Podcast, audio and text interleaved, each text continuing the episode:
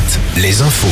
Morgane Juvin, bonjour. Bonjour Arnaud, bonjour à tous. Un hommage hier à Brest dans un silence de plomb. 6000 personnes ont retracé le parcours d'Elena avant sa disparition. Une banderole était tenue par la famille avec écrit ces mots. Elena, nous ne t'oublierons jamais. C'était un dernier hommage au lendemain des obsèques. Plus de 600 personnes ont manifesté hier en Loire-Atlantique à Ancenis. Il y a urgence, pouvait-on lire sur une pancarte. Le service d'urgence de l'établissement est fermé la nuit de 17h à 8h30. Une fermeture contrainte en raison du manque de personnel. Il faudrait recruter au moins trois médecins urgentistes selon la direction. Une mobilisation a également lieu dans l'après-midi en Vendée pour sauver le bloc opératoire de l'hôpital de Luçon. 180 personnes y ont participé. On est quasiment sorti d'affaire. L'affirmation du président du gestionnaire du réseau RTE après l'éventualité de vivre quelques coupures de courant cet hiver. Les Français ont finalement été de bons élèves en matière de sobriété énergétique. La production, elle, est au plus bas depuis 30 ans. En Turquie, les miraculés sortent des décombres. Hier, deux survivants des séismes ont été retrouvés 13 jours après la catastrophe. Plus de 44 000 personnes ont perdu la vie. Les chances de sauver d'autres survivants se réduisent chaque jour. Casting 5 étoiles à Laval ce dimanche. Une avant-première du film Les Trois Mousquetaires a lieu au Cinéville deux mois avant la sortie nationale.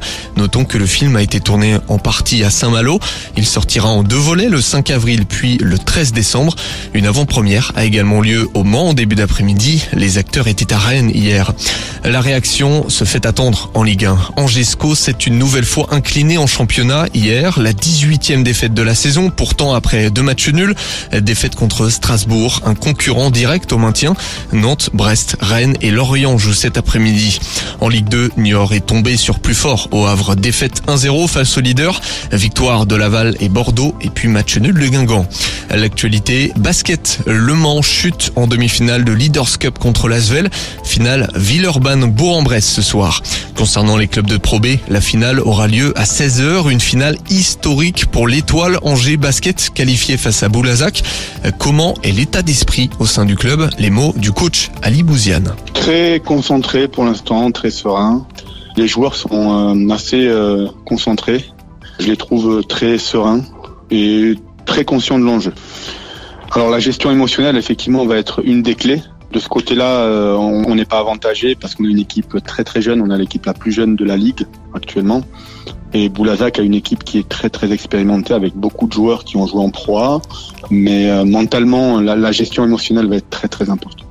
Et à noter que c'est la première finale d'un tournoi LNB dans l'histoire du club. En Ligue féminine, victoire très importante de Landerneau. Les Bretonnes ont battu Toulouse avec qui elles étaient à égalité de points au classement. Le rugby pour terminer. Après deux défaites en championnat, le Stade Rochelet s'est imposé à Castres 32-17 en top 14. Bordeaux reçoit Clermont ce soir, club de l'ancien coach bordelais. La météo avec manouvellevoiture.com. Votre voiture d'occasion disponible en un clic. Réveil brumeux en Nouvelle-Aquitaine, vigilance sur la route notamment. La matinée sera globalement nuageuse avant l'arrivée d'éclaircies dans l'après-midi. Un soleil surtout visible en